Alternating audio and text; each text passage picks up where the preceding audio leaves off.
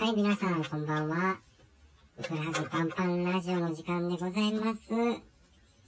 あのまたね、ご無沙汰になりまして申し訳ございません。でね、あのちょっと最近のお話ですけども、あの私、昨年、ディラン・グレーナーのファンクラブに入会いたしまして、あの、ディラン・グレーは、ずっとね、高校生ぐらいの時から、まあ好きは好きでね、あの、ずっと音楽は聴いておったんですけども、まあちょっとライブは行ったことなくて、で、まあね、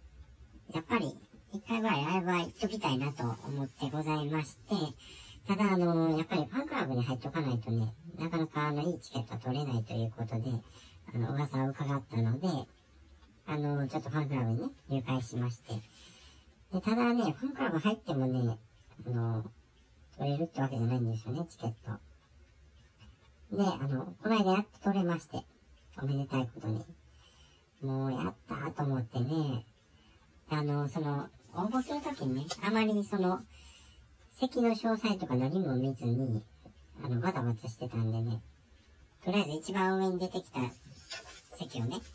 あの、抽選でバーッと入力して、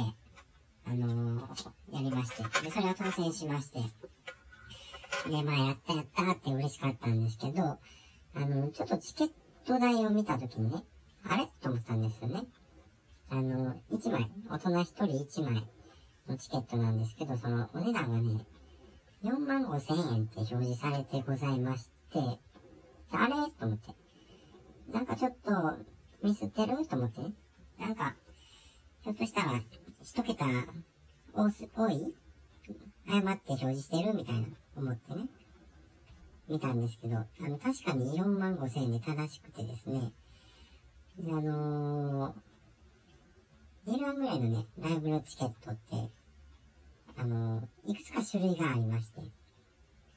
普通のあの、スタンディングとかやと、あの、8000円ぐらいなんですよ。で、あと、なんかグッズがもらえたりするね。えー、エクスクルーシブチケットかなだったりすると、えー、1万、だいたい5000円ぐらい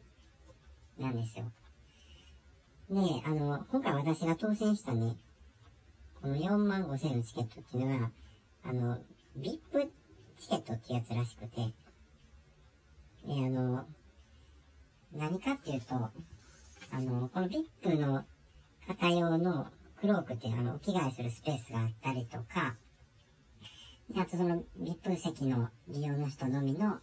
あの、オリジナルグッズがもらえたりとか、あとその、ライブの後にね、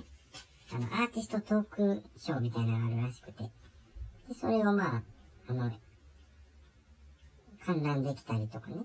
まあ、そういうやっぱり、あの、それなりの特典っていうのがいっぱいついてまして、で、あの、4万5千円ということで、あの、松田聖子のディナーショーぐらいでしか見たことない値段なんですけど、まあ、あの、当選したということで、あの、非常に楽しみにしてございます。で、あの、ライブ自体は6時ぐらいからで、で、まあ、ライブはだいたいどうなんでしょう、2時間ぐらいですかね。で、その後にライブのアフタートークイベントがあるので、あの多分終わってからじゃね、あの、帰りの新幹線の時間に間に合わないと思うんですよ。で、あのまあ、宿泊の予約もしないといけないなと思って、あの宿泊サイトを見たんですけどね、あのもう、どのページ見てもね、めちゃめちゃ恐ろしい値段しか出てこないんですよ。ほんで、あの、なんで？と思ったらね、このライブがある日がね、実は東京オリンピックの開会式の前日らしくてですね、あの、そら、あの近辺泊まる人も多いでしょうから、あの、宿もめちゃめちゃ強気なんですね。でもめちゃめちゃ高い。あの、往復の交通費と宿泊費とこのチケット代入れたらね、あの、全部で15万円ぐらいするんですよ。ライブ自体はね、2時間ぐらいですけど。